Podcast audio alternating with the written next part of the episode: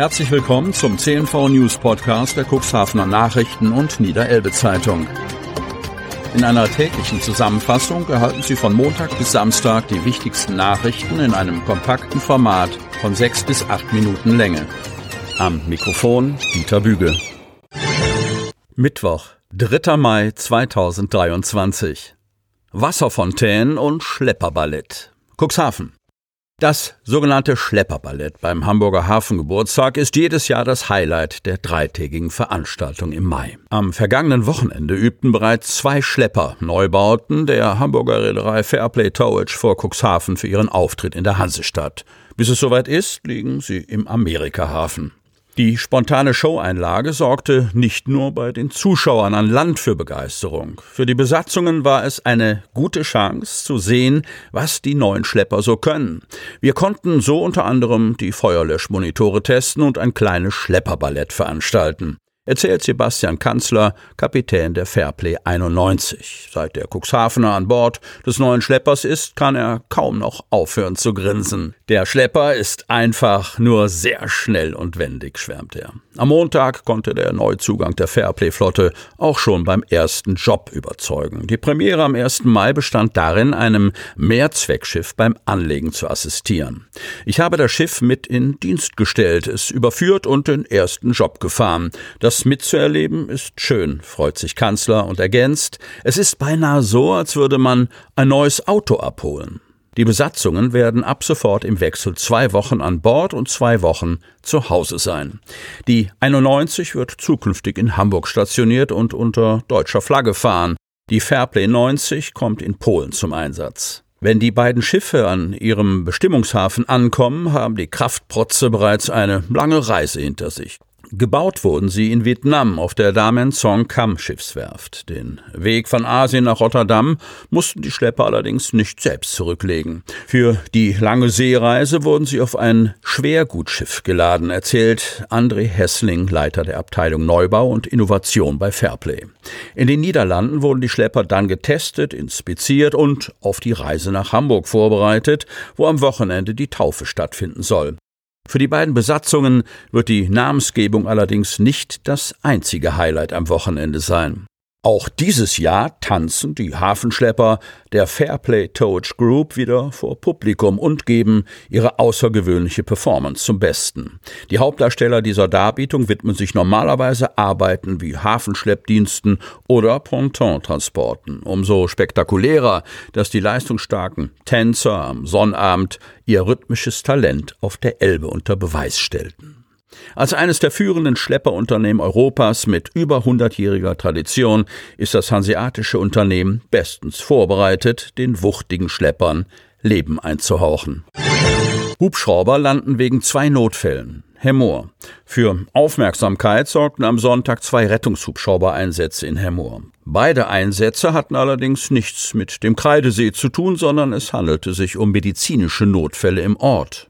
Die Hubschrauber landeten in der unmittelbaren Nähe des Kreidesees am Haus der HGF, Hemmorer Grundstücks- und Freizeit GmbH und Co. KG, wo sich der Platz an der HJ Hagener Straße hervorragend als Landeplatz eignet. Da in dem HGF-Haus Taucher unterkommen, waren schnell Spekulationen in Hemmoor aufgekommen, dass Tauchunfälle hinter den Einsätzen stecken würden. Dies war allerdings nicht der Fall. Am Sonntagmittag wurde zunächst ein Rettungswagen des Deutschen Roten Kreuzes zu einem Notfall gerufen. Wegen einer Notfallerkrankung musste der Patient nach der Notfallversorgung durch Notärztin und Rettungsdienst dringend in ein Hamburger Krankenhaus geflogen werden. Hierzu landete der Rettungshubschrauber Christoph 29 aus Hamburg auf dem Landeplatz am HGF-Haus, übernahm den Patienten vom Rettungsdienst und flog ihn in die Klinik nach Hamburg.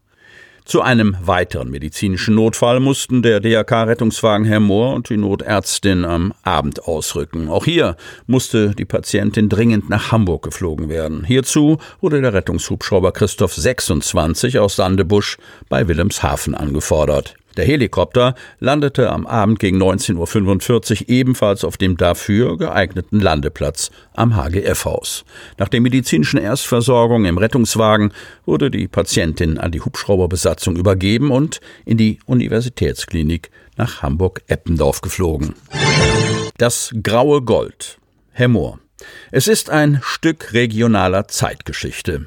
Die Zementproduktion in Hermoor. Bauwerke in vielen Teilen der Welt wurden mit dem sogenannten grauen Gold von der Ostsee errichtet. Welche Bedeutung dieser Wirtschaftszweig für die Region und die Beschäftigten hatte, wird in einer Dokumentation des Filmemachers Jens Uwe Lamm aus Großhansdorf deutlich. Der Film hatte am Wochenende in der Wingst Premiere. Die Portland Zementfabrik Hemmoor Entstehung des Kreidesees lautete der Titel dieses Films, den Lamm etwa 40 Gästen präsentierte. Jens-Uwe Lamm ist Taucher und kennt den Kreidesee seit 2009. 2015 fing er an, semi-professionell Unterwasservideos herzustellen. Er bekam dann einige gewerbliche Aufträge von Unternehmen aus der Tauchbranche. Inzwischen liefert er auch für TV-Produktionen Material. Jens-Uwe Lamm hatte sich im Laufe näher mit der Geschichte des Kreidesees beschäftigt und ebenso mit dem Deutschen Zementmuseum Hermoor. Schließlich setzte er die Idee, eine Doku über die Hermoorer Zementproduktion zu drehen, um. Über Andrea Rückleben vom Ferienpark Kreidesee wurde dann der Kontakt zu Günter Tiedemann aufgenommen, der über 30 Jahre lang Mitarbeiter in der ehemaligen Zementfabrik war. Tiedemann konnte reichlich Material für die rund 45 Minuten lange Reportage über die Fabrik und die Entstehung des heutigen Kreidesees beisteuern. Nach Ende des Abbaus füllte sich die Kreidegrube langsam mit Grundwasser. Bis der heutige Wasserstand erreicht war, dauerte es drei Jahre. Aus dem ehemaligen Industrieareal wurde schließlich ein touristisch genutztes Gebiet, das pro Jahr insbesondere Zehntausende Taucher aus dem In- und Ausland besuchen. Die Dokumentation ist auf YouTube abrufbar. Sie hörten den Podcast der CNV Medien. Redaktionsleitung Ulrich Rode. Produktion Win Marketing. Agentur für Text, Ton und Kommunikationstraining.